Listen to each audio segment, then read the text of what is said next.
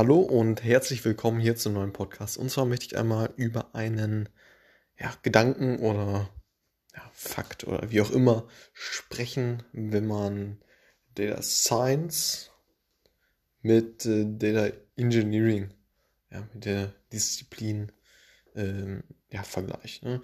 Und der, der Gedanke ist, wenn du Data Scientist oder auch äh, Data Analyst dann kannst du deine Analyse ja eigentlich fast immer bis ins Unendliche treiben. Du kannst an einem Projekt arbeiten ähm, und ähm, ja, dieses Modell oder dieses Dashboard und so weiter immer, immer weiter verfeinern, immer verbessern. Mhm. Und ja, kannst auch einfach mal äh, dich da drin äh, verrennen oder äh, ja, wie auch immer. Ähm, natürlich ist das jetzt ganz ja, sehr krass pauschalisiert, aber ähm, ja, ich möchte so die ganz grobe Richtung äh, mal andeuten. Und wohingegen du als Data Engineer schon ein, äh, ja, würde ich sagen, genaueres Ziel hast. Das heißt, du, du, du hast genau als Vorgabe, okay, das und das sollte diese äh, ja, Datenstrecke am Ende können. Ne? Das und das sind die Anforderungen und äh, genau, genau darauf hin arbeitet man. Man schaut sich an, welche Tools am Ende diesen, äh, ja, dieses Ziel äh, verwirklichen, äh, ne?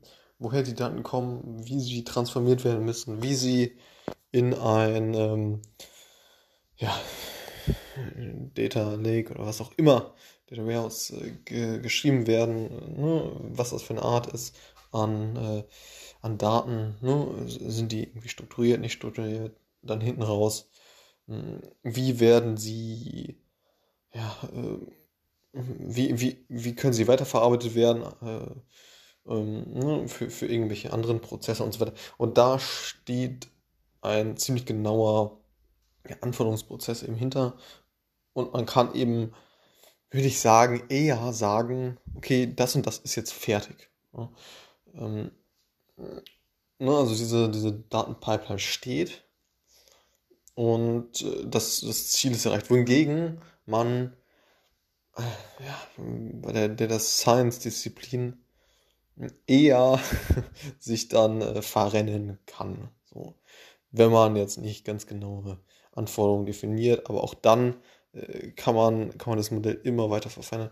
Man kann dieses Dashboard, diese äh, Analyse am Ende äh, noch, noch besser machen, äh, noch, noch, noch verständlicher, noch ähm, ja, äh, das Ganze drei, viermal testen und so weiter. Deshalb so eine, so eine ganz leichte, äh, also ja, so eine Tendenz ist, ist da schon zu sehen, dass man einerseits als Data Engineer zu einem fixen Endpunkt kommt, je nachdem, was fix jetzt bedeutet, ne, natürlich kann immer was verbessern und so weiter, aber äh, die Tendenz ist schon, ja, ist schon da, dass man als Data Engineer wirklich ein fertiges Projekt dann am Ende hat, ähm, wohingegen man als äh, Data Scientist oder ja, Data Analyst, mh, ja, bis ins äh, geht nicht mehr dann optimieren kann. Und genau, das, äh, das sind meine Gedanken dazu.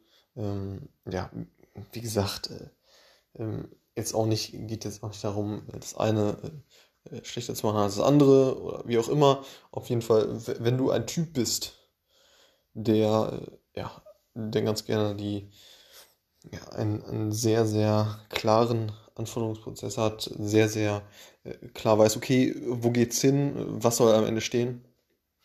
Und dann vielleicht eher Data Engineering-Thema ähm, relevant für diejenigen, die ja, äh, dann, dann auch hinten raus sehr viel optimieren möchten, sehr viel ähm, ja, Optimierung haben und äh, ja, mit dem Gedanken leben können, dass